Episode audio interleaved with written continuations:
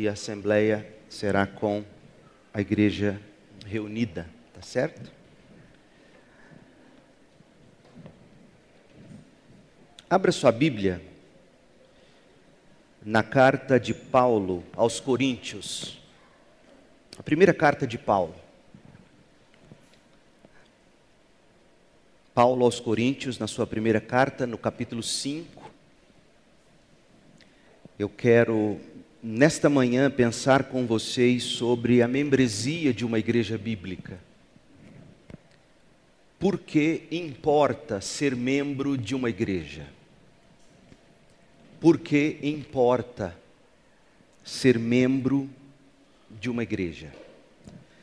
1 Coríntios 5, de 12 a 13. Paulo, concluindo o capítulo 5, ele escreve as seguintes palavras: Não cabe a mim julgar os de fora, mas certamente cabe a vocês julgar os que estão dentro. Deus julgará os de fora.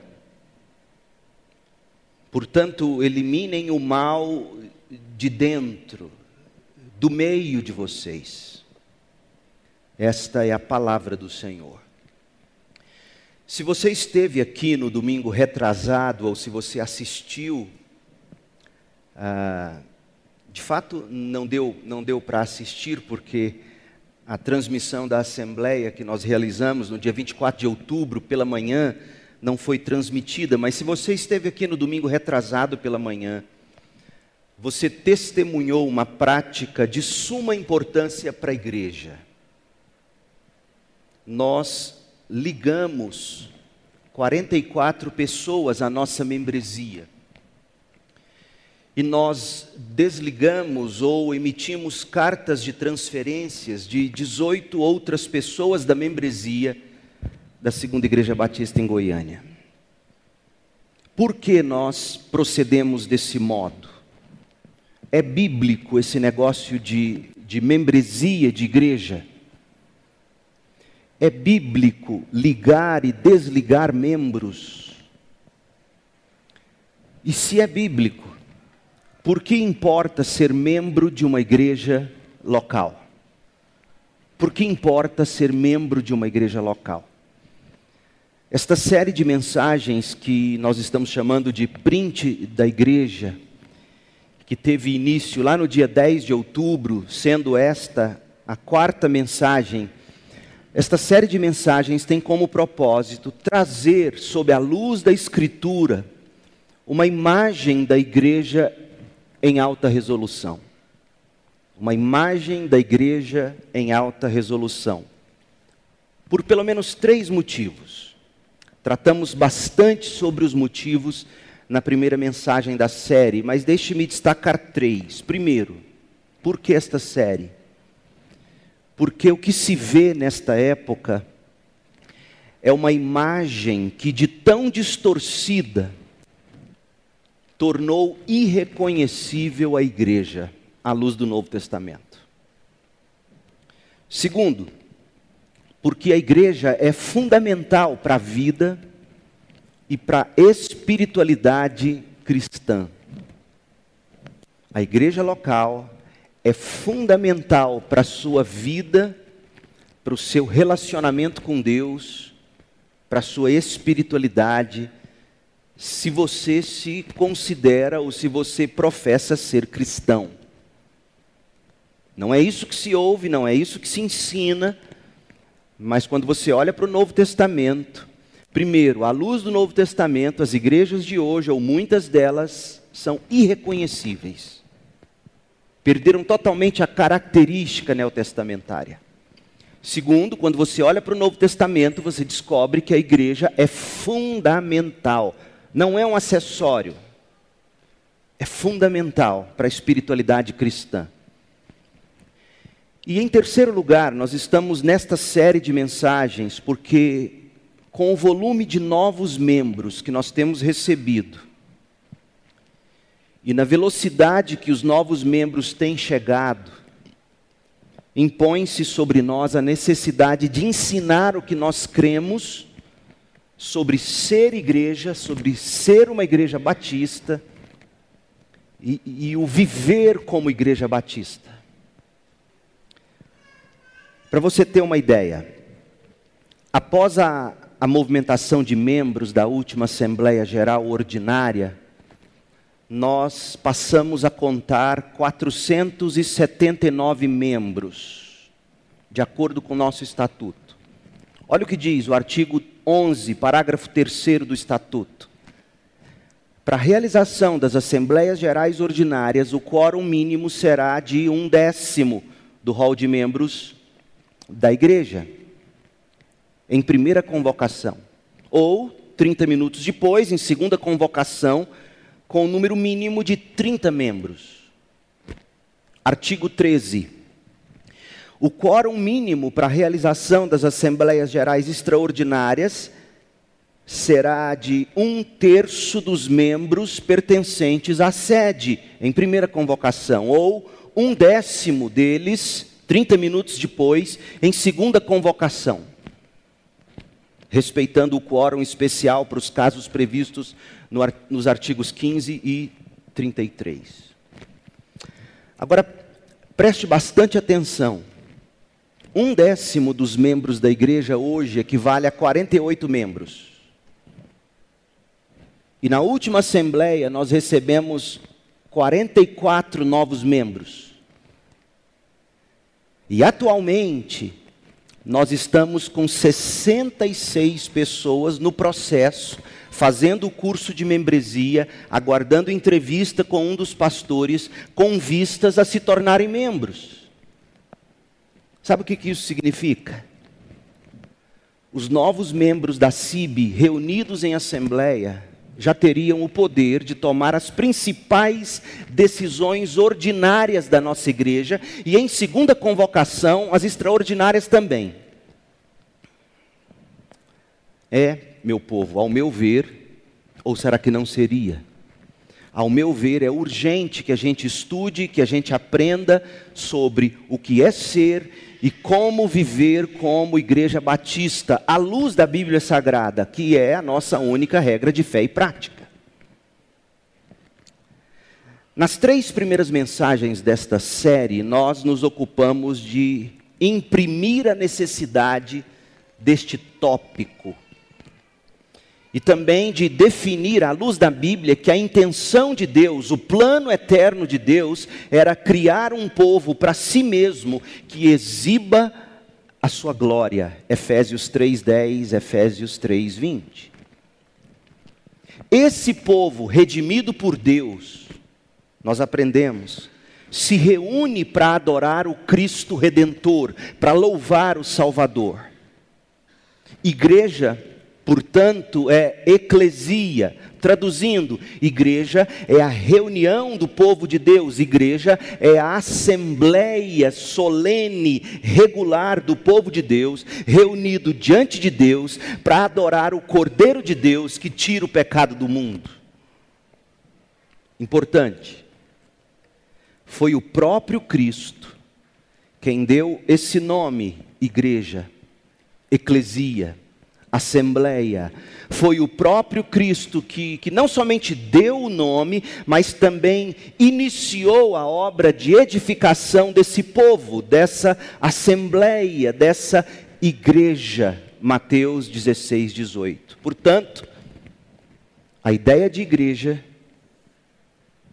é ideia de Deus, não é ideia de homens. Agora vem uma pergunta muito importante. A igreja existe para se reunir e exibir a glória de Deus em Cristo e na igreja. Efésios 3:20.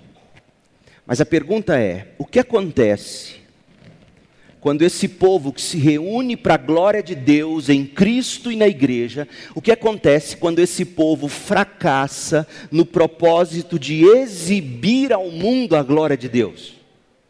Porque nós somos pecadores, nós somos falíveis. O que deve acontecer quando a igreja, de algum modo, fracassa em exibir a glória de Deus na igreja? Paulo respondeu a esta pergunta no capítulo 5 de 1 Coríntios. Releia comigo o texto lido no início, os versículos da conclusão de 1 Coríntios 5. Veja, e preste bastante atenção nas palavras. Não cabe a mim julgar os de fora, mas certamente cabe a vocês julgar os de dentro. Deus julgará os de fora. Portanto, eliminem o mal do meio de vocês, eliminem o mal de dentro. Note, Paulo fala dos de fora, Paulo fala dos de dentro, versículo 12. Paulo fala dos de fora e Paulo fala dos do meio, versículo 13. E a pergunta que, que se levanta e, e fundamental é a seguinte: fora de quê? Dentro de quê? Deus julga os de fora, vocês julgam os de dentro. Quem são os de fora? Quem são os de dentro? Quem são os do meio? E a resposta, Paulo coloca no verso 13: do meio de vocês. Vocês quem? a igreja local em Corinto. Então existia os de fora da igreja de Corinto, os que não eram membros da igreja de Corinto, e existia os de dentro da igreja de Corinto, os que eram membros da igreja de Corinto. Eu acho que mais claro do que está nas escrituras é impossível. Quando a igreja local em Corinto fracassou em não espelhar ao mundo com, com pureza a glória de Deus em Cristo e na igreja. Quando essa igreja começou a fracassar, Paulo os instruiu a agir, a agir como igreja, a agir como assembleia reunida para julgar, isso são palavras de Paulo, não são minhas. Por favor, entendam isso. Paulo os instruiu a se reunir em assembleia para julgar os que estão dentro. Com qual propósito? Eliminar o mal do meio deles. 1 Coríntios 5, de 12 a 13. Agora, leia comigo o início desta história. Esse mesmo capítulo 5, verso 1. Leia com atenção, abra sua Bíblia. Preste atenção nas palavras da Bíblia. Eu quero todo mundo agora olhando para a Bíblia, seja no papel, seja no celular, seja no tablet, olhe para a Bíblia, não olhe para mim. Comenta-se por toda parte que há imoralidade sexual em seu meio, no meio da igreja. Imoralidade que nem mesmo os pagãos praticam. Soube de um homem entre vocês que mantém relações sexuais com a própria madrasta. Como podem se orgulhar disso? Deveriam lamentar-se e excluir de sua comunhão o homem que cometeu tamanha ofensa. Embora eu não esteja com vocês em pessoa, estou presente em espírito. E como se estivesse aí, já condenei esse homem em nome do Senhor Jesus. Convoquem uma assembleia, convoquem uma reunião, reúnam a igreja. Eu estarei com vocês em meu espírito. E o poder de nosso Senhor Jesus também estará presente. Entreguem esse homem a Satanás, para que o corpo seja punido e o espírito seja salvo no dia do Senhor. Não é nada bom se orgulharem disso. Não percebem que esse pecado é como um pouco de fermento que leveda toda a massa. Livrem-se do fermento velho, para que sejam massa nova, sem fermento, o que de fato são. Cristo, nosso Cordeiro Pascal, foi santificado. Por isso celebramos a festa não com o velho pão, fermentado com maldade, perversidade, mas com o novo pão da sinceridade e da verdade, sem nenhum fermento. Agora olha aqui.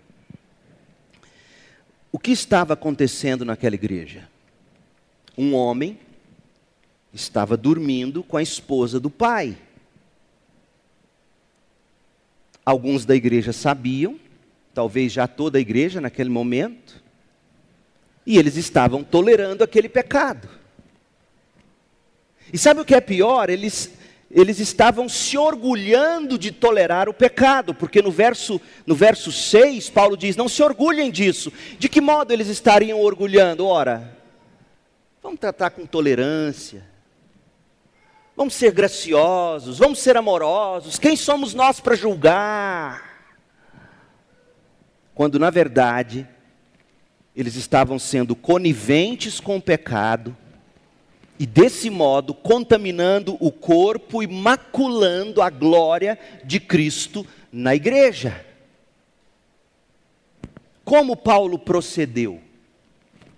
O apóstolo apelou à autoridade que ele tinha enquanto apóstolo, Autoridade essa expressa na carta com o poder de Cristo, é o que ele diz nos versos 3 e 4, e ele instrui a igreja para que a igreja, não um indivíduo ou outro, a igreja em assembleia, versículo 4, para que eles se reunissem, para que eles excluíssem, para que eles removessem esse homem da comunhão, da mesa, da ceia do Senhor, versículo 2. E o entregassem ao príncipe deste mundo, porque quem não está na comunhão está debaixo das garras do príncipe deste mundo, é o que diz Efésios 2, de 1 a 4.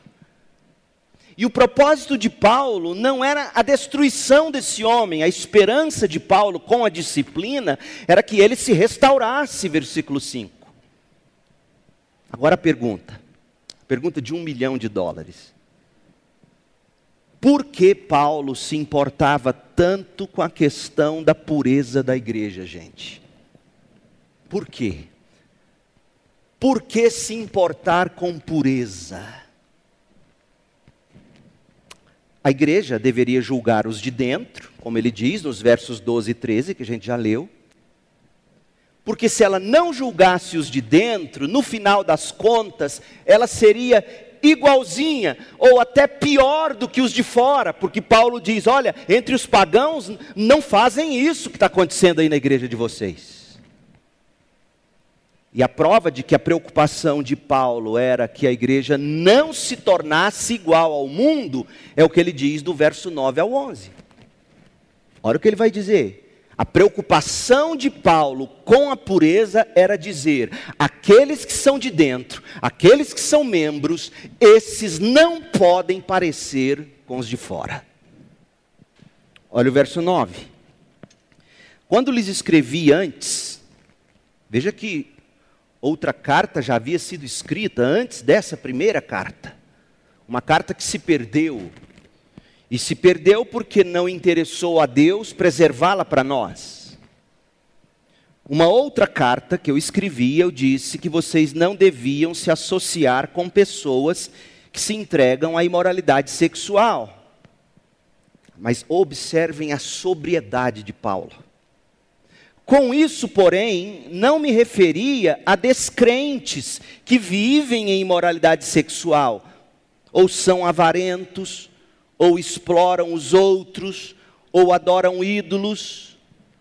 Eu não disse que vocês não tinham que se relacionar com descrentes, porque se eu dissesse que vocês não poderiam se relacionar com descrentes, vocês teriam de sair deste mundo. Porque no mundo o que tem é gente assim. O que eu queria dizer era que vocês não devem se associar a alguém que afirma ser irmão mas vive em imoralidade sexual, ou é avarento, ou adora ídolos, ou insulta as pessoas, ou é bêbado, ou explora os outros, nem ao menos comam com essa gente. Que gente? Aqueles de dentro da igreja, que se dizem irmãos, mas que vivem como os pagãos. Por que se importar com membresia de uma igreja. Porque a membresia de uma igreja, a membresia de uma igreja importa em última instância. E eu acho que está muito claro no capítulo 5 de 1 Coríntios. A membresia de igreja importa em última instância, porque é pela membresia. Ouça bem, meu povo, é pela membresia que, biblicamente falando, se distingue os de dentro dos de, dos de fora. Porque os de dentro representam os cidadãos do céu, e os cidadãos do céu não vivem como os cidadãos desta terra, os de fora. É pela membresia que se revela ao mundo os de dentro, o povo que representa o povo do céu. Está claro por que membresia importa? Agora, eu disse que a igreja representa o céu. E as minhas palavras, sem fundamentação bíblica, são palavras para serem jogadas ao vento. Eu quero que você cheque por você mesmo se o que eu estou dizendo é fato. 1 Coríntios 5 revela-nos Paulo dizendo: vocês não podem tolerar no meio de vocês pessoas que são iguais ou piores às do mundo. Está claro isso? Por quê? Porque os de dentro não podem parecer com os de fora. Por quê? Porque os de dentro representam o céu. Não são todos do céu. Nós temos membros da igreja, dessa e de todas as demais, que certamente, mesmo que às vezes bem intencionadamente, não são salvos ainda. Mas a partir do momento que se identifica frutos que não parecem com os frutos dos do céu, a igreja tem que agir ou para restaurar ou para disciplinar, com vista também à restauração. Por quê? Porque os de dentro representam o céu. Abra em Mateus 16. Mateus 16. Na primeira parte de Mateus 16, a gente tem Jesus abertamente alertando os apóstolos a que não se contaminassem no ensino dos líderes de Israel. Jesus não queria que os seus apóstolos se contaminassem com o que ensinavam os fariseus e os saduceus. E os fariseus e os saduceus estavam exigindo de Jesus um sinal do céu que desse prova do ministério de Jesus. Mateus 16, de 1 a 12. Ocorre que esses fariseus e saduceus eram hipócritas, eles não viviam o que eles pregavam. Esses homens eram cheios de autoconfiança, eles eram movidos pela autossuficiência. Eles se justificavam ou justificavam a si mesmos com justiça própria. Desse modo, os tais fizeram-se cegos e eles não conseguiram ver quem Jesus é. Esse é o problema do autoconfiante. Esse é o problema dos que são movidos pela autossuficiência. Esse é o problema de quem se justifica por justiça própria. Eles se cegam, Jesus aparece diante deles e eles não enxergam Jesus. E eles então começaram a cobrar espetáculos de Jesus. Mostra-nos um sinal. Mais tarde, quando estava a sós, Mateus 16, 13, Jesus se volta para os seus discípulos e pergunta em Mateus 16, 15: E vocês, quem vocês dizem que eu sou? Simão Pedro respondeu em Mateus 16, 16: O Senhor é o Cristo, o Filho do Deus vivo. Jesus reagiu à resposta de Pedro nos seguintes termos, Mateus 16, 17. Olha que lindo. Jesus disse: que grande privilégio você teve, Simão, filho de João. Foi meu Pai no céu quem lhe revelou isso. Nenhum ser humano saberia por si só, nenhum ser humano confessaria que eu sou o Cristo, se Deus não tivesse dado isso a ele. Não foi você, não foi sua carne, não foi seu sangue que te revelou isso. Meu Pai revelou isso a você. Veja as consequências disso. Verso 18: Agora eu lhe digo que você é Pedro, e sobre esta pedra edificarei minha igreja. E as forças da morte não a conquistarão. Eu darei a você as chaves do reino dos céus. Espera um pouco. Se Jesus edificaria a igreja, por que, que ele vai dar as chaves do reino dos céus? O mais lógico seria: eu lhe darei as chaves daquilo que eu vou edificar, a igreja. O que você ligar na terra terá sido ligado no céu, e o que você desligar na terra terá sido desligado no céu. Gente, esta é a primeira de duas vezes que Jesus falou sobre a igreja nos evangelhos. E eu quero que você note como o Senhor conectou igreja, verso 18, com as chaves do reino dos céus, verso 19. Outra pergunta de um milhão de dólares. O que o reino de Deus, ou o que o reino dos céus tem a ver com a igreja local? Bastante, como veremos. De fato, o reino de Deus ou o reino dos céus é um tema importante no Novo Testamento como um todo, particularmente nos evangelhos. Então, uma maneira de se resumir, uma maneira, uma maneira de se colocar em numa colher de chá, numa dose que dá para você engolir de uma vez. Esse enorme conceito de reino de Deus ou de reino dos céus, que é a mesma coisa, viu? Não, não, caiam nessa de alguns teólogos que vão diferenciar reino de Deus, reino dos céus, e fazem uma salada toda, confunde todo mundo. É a mesma coisa é que, como Mateus está escrevendo para judeu, ele não quer de um de cara ficar escandalizando o judeu, dizendo reino de Deus, Deus um, é, é muito precioso para o judeu, então ele usa a expressão reino dos céus, em síntese é isso. Mas é a mesma coisa, reino de Deus, reino dos céus. Uma maneira de definirmos isso sucintamente é dizer o seguinte: o reino de Deus, ou o reino dos céus, é o povo de Deus no domínio ou no território de Deus, debaixo do governo de Deus. Veja, existe um rei soberano, existe um domínio real, existe um reino, existe um lugar, existe um território que é do rei, e nesse território ou domínio que é do rei habita um povo. Então, isto é o reino de Deus, isto é o reino dos céus, o povo de Deus vivendo debaixo do governo de Deus, dentro do domínio de Deus ou do território de Deus. O reino da rainha da Inglaterra. Existe uma rainha, existem as terras da rainha, e existem o povo, ou existe o povo que vive debaixo do cetro da rainha. Isso é reino de Deus.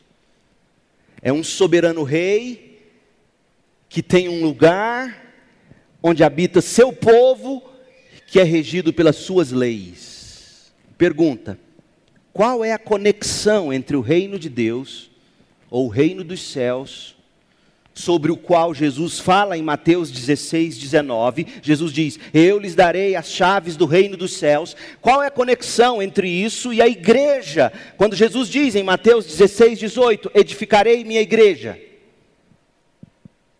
A resposta é a seguinte: a igreja deve exibir na terra quem está e quem não está no reino dos céus. A igreja deve exibir na terra, na melhor maneira que ela puder e conseguir, exibir na terra quem está e quem não está no reino dos céus. Especificamente quando, quando estava falando com Pedro em Mateus 16, de 15 a 19, o Senhor Jesus estava interessado em duas coisas. Jesus estava interessado em um qual e em um quem. Presta atenção aqui, gente. Parece difícil, não é. É só você. Pensa só um pouquinho. Jesus estava preocupado com um qual e um quem. Jesus estava preocupado em qual é a confissão de fé correta para se entrar no reino dos céus. Qual é a confissão de fé correta? E quem é o confessor correto? Qual é o conteúdo da fé a ser confessada? E quem confessou corretamente essa fé? É sobre a confissão correta de fé e do confessor correto que a igreja é edificada. A confissão correta está em Mateus 16, 16. Disse Pedro: O Senhor é o Cristo, Filho do Deus vivo. Essa é a confissão correta. O confessor correto é Mateus 16, 17. Jesus disse: que grande privilégio você teve, Simão, filho de João. Foi meu Pai no céu quem, quem lhe revelou isso. Nenhum ser humano saberia por si só. E agora veja a mágica de Deus. Quando você combina essas duas coisas, a confissão correta, Jesus é o Cristo, Filho de Deus vivo, no coração e no lábio, ou nos lábios da pessoa certa, quando você junta confissão e confessor, nasce o membro de uma igreja. Mateus 16, 18. Agora eu lhe digo, com base na sua confissão de fé correta, com base no, no, seu caráter, na sua pessoa que eu estou santificando, com base nisso, agora eu lhe digo: você é Pedro, e sobre esta pedra edificarei minha igreja. Sobre a confissão correta, no coração e nos lábios do confessor correto. Isso aqui, meu povo, é de me arrepiar. Jesus exerceu sua autoridade em relação a Pedro. Como? Imagine a cena, a profissão de fé de Pedro. Jesus vira para os apóstolos e diz: Hoje é dia de profissão de fé. O que vocês dizem que eu sou? E Pedro então confessa: Tu és o Cristo, filho do Deus vivo. Jesus estava na posição de autoridade em relação a Pedro, ele ouviu a confissão de fé de Pedro e ele afirmou a confissão de fé e o trouxe para a igreja. Mas note que, que depois o mesmo Jesus deu um passo adiante. Jesus entregou a Pedro e aos apóstolos, porque Pedro aqui representa os apóstolos. Não é Pedro o primeiro papa, é Pedro representando os apóstolos. A prova bíblica está lá em Efésios, quando Jesus mesmo, ou Paulo vai dizer que a igreja está edificada sobre o fundamento dos profetas e dos apóstolos. Então Jesus entrega a Pedro e aos apóstolos a mesma autoridade a autoridade de ter diante deles um confessor, alguém que vai professar fé e ouvir a confissão de fé e proferir uma decisão oficial em nome do céu. Qual seja, primeiro, testemunhar se tal ou tal é ou não é uma confissão correta de fé.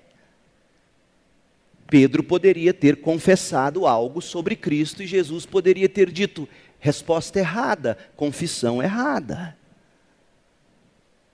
E Pedro e os apóstolos receberam também de Jesus a autoridade não só de examinar a confissão de fé, mas também examinar a conduta, se tinha coerência ou não entre aquele confessor e a fé que ele confessava. E aí Jesus entrega essas chaves aos apóstolos. Mateus 16, 19. Leia, olha aí. Eu lhe darei as chaves do reino dos céus. Aos apóstolos. O que você ligar na terra, terá sido ligado no céu. Veja, não é a igreja, não são os apóstolos que ligam. Deus liga no céu. Mas coube num primeiro momento aos apóstolos identificar o que estava ou não ligado no céu. Está claro isso? O que você ligar na terra terá sido ligado no céu, e o que você desligar na terra terá sido desligado no céu. Prestou atenção no verbo? Não é o que você ligar será ligado, o que você desligar será desligado. Está claro o verbo? Foi ligado, você identifica e liga. Foi desligado, você identifica e desliga. Meu povo, é muito importante que você compreenda isto. É muito importante. Esse é um dos pontos que nos distingue do catolicismo romano. Os que possuem as chaves do reino têm autoridade do céu não para fabricar um cristão, mas para identificar para declarar quem é cristão mediante confissão de fé e de conduta cristã, mediante testemunho de fé e testemunho de vida que reflete essa fé. Outra pergunta muito importante agora. Quem possui as chaves do reino? Quem possui a autoridade para declarar quem é ou quem não é um cristão? E aí você, como um bom evangélico protestante mal informado, diria: ninguém, só Deus. Não é mesmo? Quem possui as chaves do reino, quem possui a autoridade para declarar quem é ou quem não é um cristão? Em Mateus 16, que a gente leu, de 18 a 19, Jesus disse que os apóstolos, representados em Pedro, possuíam as chaves do reino. Mas lá em Mateus 18, vá lá comigo, a segunda vez em que Jesus vai falar de igreja, Jesus transferiu essas chaves para a assembleia da igreja. Oh, meu povo, como isso é precioso para nós batistas. Mateus 18, Jesus colocou as chaves que estavam nas mãos dos apóstolos nas mãos da igreja local. Mateus 18, 15. Se um irmão pecar contra você, fale com ele em particular e chame-lhe a atenção para o erro. Se ele o ouvir, você terá recuperado seu irmão, você terá restaurado seu irmão. Mas se ele não ouvir, leve consigo um ou dois outros. E fale com ele novamente, para que tudo que você disser seja confirmado por duas ou três testemunhas. Se ainda assim ele se recusar a ouvir, apresente o caso à igreja. Veja, a igreja vai tomar a decisão agora. Então, se ele não aceitar nem mesmo a decisão da igreja, trate-o como gentil, como cobrador de impostos. Em outras palavras, trate ele como uma pessoa descrente. Você está prestando atenção? Quem está dizendo? Gente, há um preconceito equivocado sobre o apóstolo Paulo no meio protestante evangélico. Mas quem está dizendo isso aqui não é Paulo, tá? É Jesus. E se viesse da, dos lábios de Paulo na Escritura Sagrada, seria verdade. Mas Jesus está dizendo: olha, se ele não aceitar nem mesmo a decisão da igreja, trate ele como quem não é cristão. E aí vem, verso 18, Mateus 18, 18: Eu lhes digo a verdade, o que vocês ligarem na terra, vocês quem? Verso 17. Vocês quem? Eu quero ouvir em alto e bom som. Verso 17. Quem são os vocês? A igreja. Eu lhes digo a verdade: o que vocês, igreja, ligarem na terra, terá sido ligado no céu, e o que vocês, igreja, desligarem na terra, terá sido desligado no céu. O caso é o seguinte: um homem foi repreendido algumas vezes por causa do seu pecado versos 15 e 16. Ele não ouviu seus irmãos que o advertiram, que o exortaram em amor, visando resgatá-lo da prática do pecado. Então, no verso 17, Jesus diz: apresente o caso a quem? A igreja.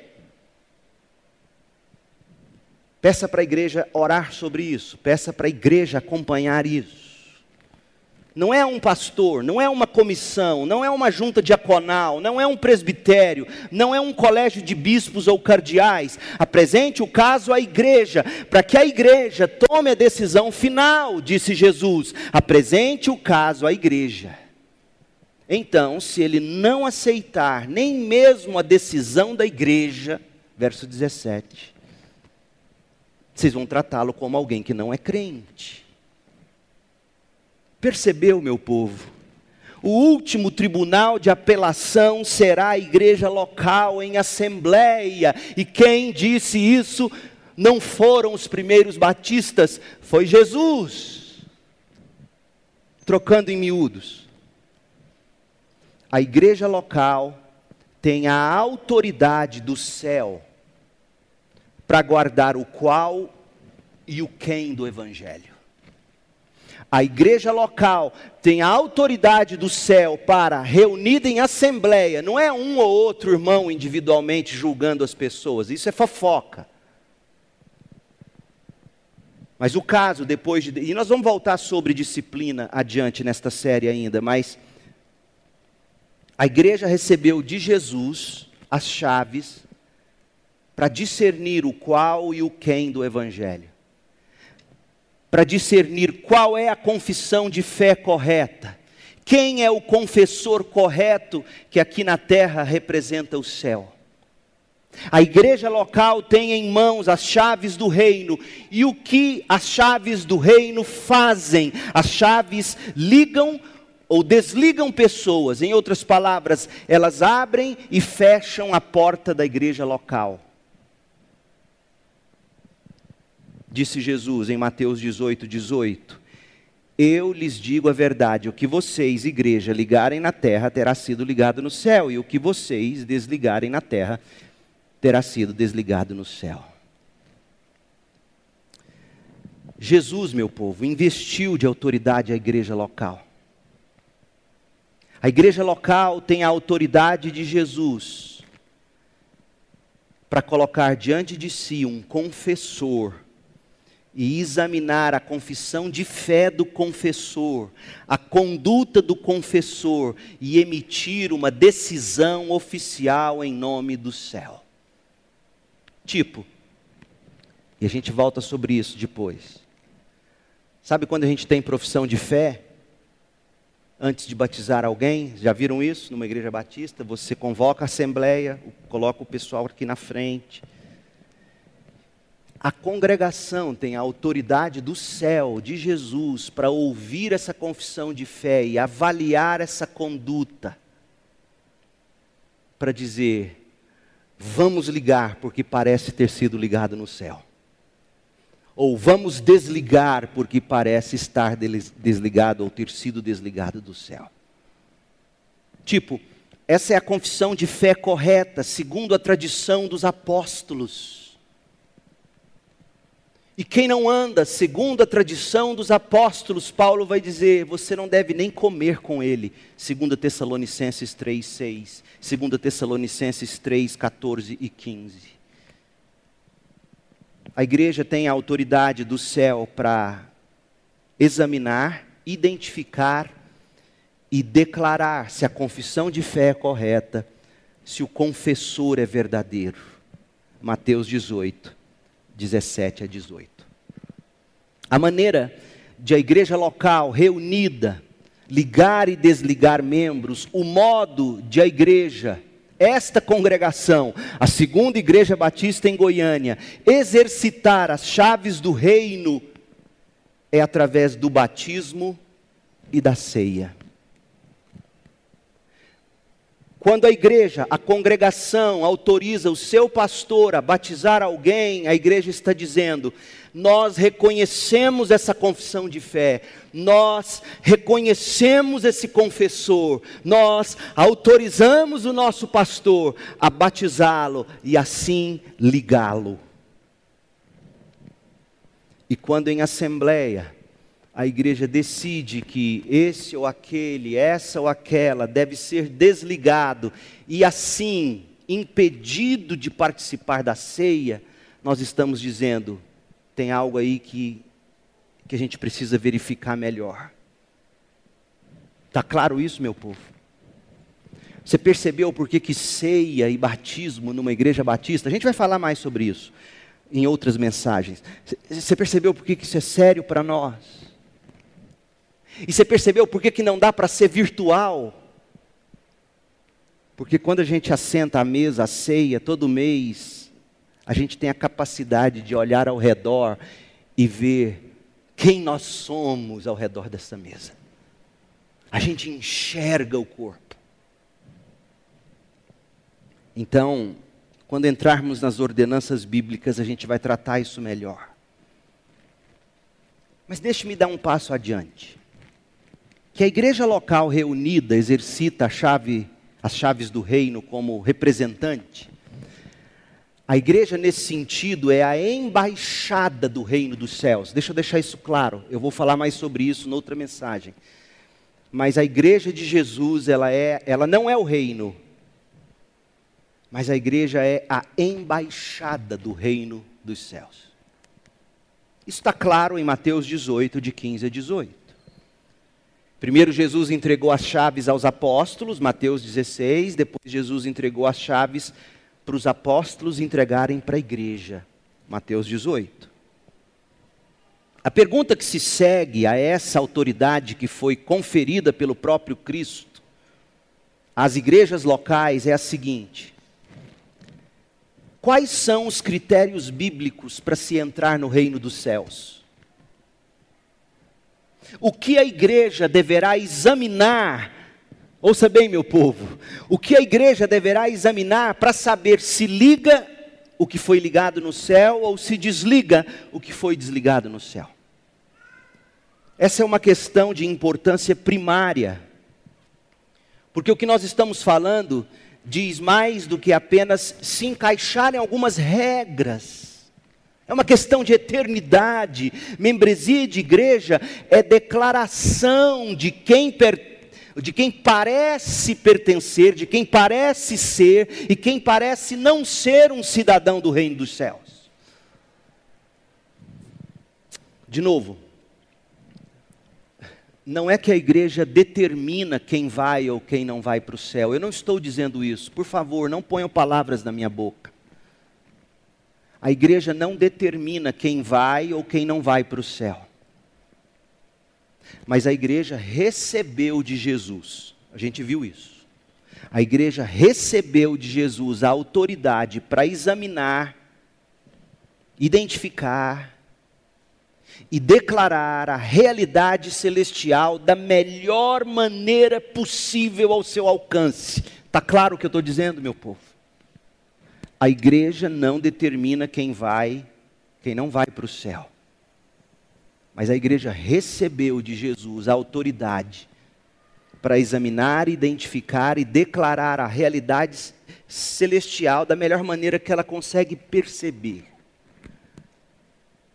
Então, para responder à questão quais são os critérios bíblicos para se entrar no reino dos céus, a gente precisa voltar a atenção para o Evangelho de Mateus e descobrir o que, que Jesus falou sobre o reino dos céus. Esse é um grande exercício de teologia bíblica. Para você entender o que Jesus quis dizer com o reino dos céus, você pega uma concordância bíblica e todas as vezes que aparece a expressão reino dos céus, você vai lá e lê e verifica o que, que Jesus quis dizer com o reino dos céus. Está claro? É assim que a gente estuda a Bíblia. A expressão reino dos céus é utilizada cerca de 30 vezes em Mateus. A maioria delas, obviamente, saiu dos lábios de Jesus. Em síntese, o perfil do cidadão do reino dos céus, o tipo de gente que a igreja local admite no seu rol de membros, como representantes dos céus, é o seguinte: Mateus 5,3. Felizes os pobres de espírito, pois o reino dos céus lhe pertence. Quem deve ser o membro de uma igreja que representa o cidadão do céu? Quem se demonstra ser pobre de espírito. Não é orgulhoso, não é arrogante. É pobre em espírito, é vazio de si mesmo. Mateus 7, 21. Nem todos que me chamam Senhor, Senhor entrarão no reino dos céus. Quem entra no reino dos céus? Apenas aqueles que de fato fazem a vontade do meu Pai que está no céu. Não adianta você dizer que crê na Bíblia se você não pratica a Bíblia. Entra no céu e, portanto, deve ser membro de uma igreja quem pratica a palavra de Deus. Não é só ouvinte, é praticante. Porque ninguém de nós, nem mesmo o maior teólogo que já existiu, sabe mais Bíblia do que o diabo. Mas o diabo não entrará no reino dos céus. Ele não pratica a palavra de Deus. Mateus 10, 32. Quem me confessar diante dos homens aqui na terra, eu o confessarei diante do meu Pai no céu. Mas quem me negar aqui na terra, eu também o negarei diante do meu Pai no céu. Quem são os cidadãos do reino dos céus? Os que confessam Jesus Cristo como único e suficiente Salvador aqui na terra. Mateus 18, 2. Então Jesus chamou uma criança pequena e a colocou no meio deles. Em seguida, Jesus disse: Eu lhes digo a verdade, a menos que vocês se convertam, a necessidade de conversão, e se tornem como crianças, jamais entrarão no reino dos céus. Jesus aqui está destacando não a bondade das crianças, as crianças nascem pecadoras. Eu estava cortando o cabelo essa semana, imagina eu, do lado e do meu lado, um rapaz com o outro conversando e eles falando, e o outro, o barbeiro. Quase que eu fiz assim, não fiz porque ia raspar a barba do outro, eu ia e ele vira e fala assim: Você viu? Até Jesus fala, né? Todas as criancinhas nascem boas. E não é isso que Jesus está falando. Ele está dizendo o seguinte: primeiro você tem que se converter. E segundo, você tem que se tornar como criança. Ou seja, você já viu que se tem uma coisa que criança tem é fé? Elas acreditam no que você fala para elas. Eu gosto de brincar com crianças. Me lembro de uma delas uma vez debaixo de uma escada, e eu brincando e falei assim: Nós vamos lá debaixo da escada, porque o lobo está dormindo debaixo daquela escada. Não, eu não vou não, mãe. Começou a chorar. Falei: Calma, mentira. Ela, você falou que o lobo está lá. Ela acredita no lobo. Ela tem fé. Quem entra no céu? Quem se converte e nutre fé em Jesus. Portanto, essas são as pessoas que a igreja deve receber como membros. Os pobres de espírito, os que fazem a vontade de Deus, os que confessam Cristo publicamente como único e suficiente Salvador, os que são humildes ou se humilham e são cheios de fé como uma criança. Então, é para a gente detectar o padrão, os cidadãos dos céus, o cristianismo e, portanto, a membresia da igreja local, não é para gente cheia de si. A membresia da igreja não é para quem não pratica a palavra de Deus. E uma das coisas que os desigrejados, membros de igreja, mais fazem, por exemplo, é quebrar aquilo que, que Hebreus diz: não deixem de congregar eles quebram isso. Não praticam a palavra de Deus. Os que vivem pela e para a sua própria vontade, os autoconfiantes, não são cidadãos do reino, não são, não devem ser membros de igreja.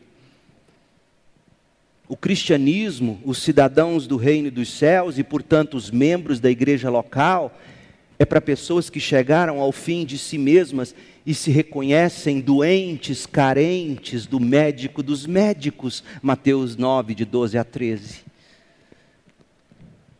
O Pai Celestial escolheu, inacreditavelmente, Deus escolheu representar a si mesmo na terra, não com quem é moralmente perfeito, porque não há perfeitos, mas com moralmente quebrantados. O reino dos céus e a igreja deve ser composta de pessoas que sabem, que reconhecem que são pecadoras. Elas não são do tipo que diz, sim, eu fiz, mas. Não, eu sou pecador. Essas pessoas que se reconhecem pecadoras, elas odeiam o fato de serem pecadoras. Elas se afastam do pecado, elas colocam sua confiança unicamente na justiça de Cristo. Esses são os cidadãos do reino dos céus, portanto, esses devem ser os membros de igreja, porque a igreja distingue os que são de dentro dos que são de fora. Meu povo, aqui está o coração do cristianismo. Nós fomos criados para o bem, porém, escolhemos e praticamos o mal. Então Deus se fez carne em Jesus Cristo. O Filho eterno de Deus viveu a vida humilde, mansa, perfeita que a gente deveria ter vivido, mas que a gente fracassa em viver, e esse Cristo morreu na cruz como um sacrifício substituto para pagar a pena do pecado que eu e você merecíamos por fazer o mal. Ele foi sepultado, mas ressuscitou. E agora ele chama a todos os que são pobres de espírito, que têm fome e sede de justiça, para nos afastarmos desse pecado e segui-lo como o resgatador, o rei. E é essa gente que vai para o céu, e portanto, é essa gente que se torna membro de igreja local, representando os cidadãos do reino do céu. A gente volta a esse tema hoje à noite. Eu quero ainda mostrar evidências bíblicas para a membresia. Eu quero mostrar para vocês como a igreja no Novo Testamento ela poderia ser identificada como uma embaixada. E eu quero mostrar para vocês que as ordenanças bíblicas, batismo e ceia, é a maneira que Jesus mesmo estabeleceu para a igreja exercitar as chaves do reino. Então não perca hoje à noite e provavelmente ainda no próximo domingo pela manhã. Nós vamos hoje à noite enxergar a, a embaixada do reino, que é a igreja, para a gente poder falar das ordenanças. E hoje eu quero fazer algumas conclusões rápidas sobre tudo que a gente viu. Primeira, a importância de você encontrar uma igreja verdadeiramente evangélica. Porque a igreja verdadeiramente evangélica é a embaixada do reino na terra. Foi Jesus quem conferiu a ela a autoridade de colocar diante de si confessores e ouvir suas confissões de fé e dizer: parece ser um cidadão, é um dos nossos. O cristianismo, a partir de Jesus, passando pelos apóstolos, nunca foi idealizado para você dizer: eu sou crente em Jesus, eu amo meu Deus, mas eu não quero, não preciso de igreja, ou igreja para mim é segundo, último plano. Isso, desculpa, eu te digo com muito amor, isso não é cristianismo. Você precisa de uma igreja local. E eu espero que esta série de mensagens te revele isso. E eu espero também, em segundo lugar, que a nossa igreja entenda que cada culto, a cada domingo, é uma reunião da Assembleia chamada Segunda Igreja Batista em Goiânia. E eu e você somos, por Jesus, chamados a nos reunir nesta Assembleia. E de tempos em tempos a gente realiza assembleias como a que teremos, para escolhermos nossos líderes, porque numa igreja batista, meu povo, até mesmo eu e os demais pastores não temos autoridade final. Quem tem autoridade final somos nós, a igreja reunida em assembleia. E do mesmo modo que qualquer membro se submete à assembleia, eu, Leandro Borges Peixoto, também me submeto. Essa é a beleza de se estar numa igreja bíblica. Não há tiranos entre nós. Não há déspotas entre nós. Porque qualquer um de nós, do pastor ao mais novinho dos membros, qualquer um de nós que passar a dar provas ou demonstrar frutos que destoem do que é um cidadão do reino dos céus, a igreja tem a responsabilidade de, em assembleia, resolver isso. É o que Paulo nos ensina em 1 Coríntios 5. Então, por que importa ser membro de uma igreja? Porque é na membresia da igreja que a gente vê claramente quem são os de dentro e quem são os de fora.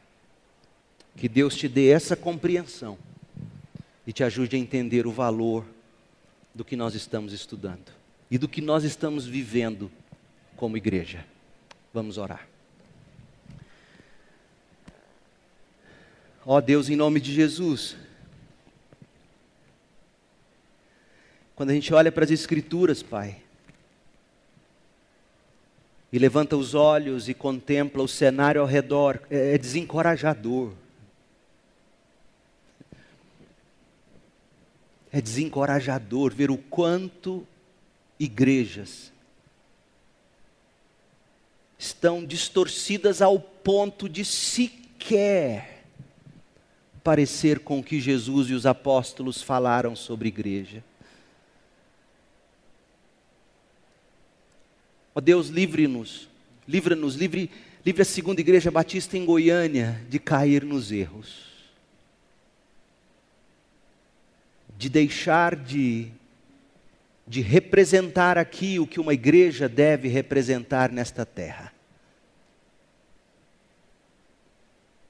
Coloque no coração de cada membro o compromisso,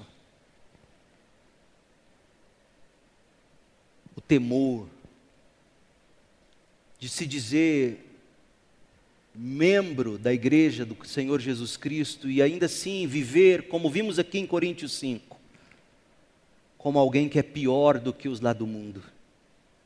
Que o Senhor mesmo limpe a igreja destes. E aqueles casos que porventura chegarem a nós, que a gente tenha a sabedoria, o amor e a coragem de tratar com graça e verdade,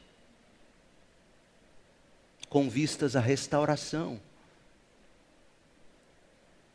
Ó Deus, não permita que os membros da Segunda Igreja Batista em Goiânia entendam a vida da igreja como acessório.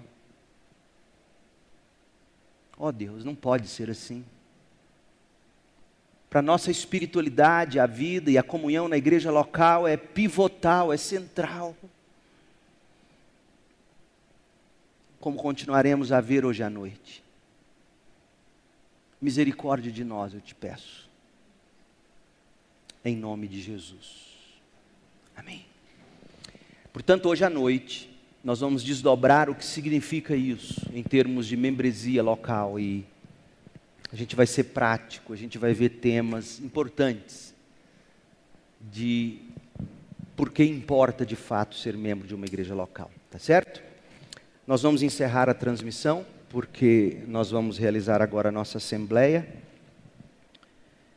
E faz um favor. E faz um favor. E faz um favor. E faz um favor. E faz um favor. E faz um favor. E faz um favor.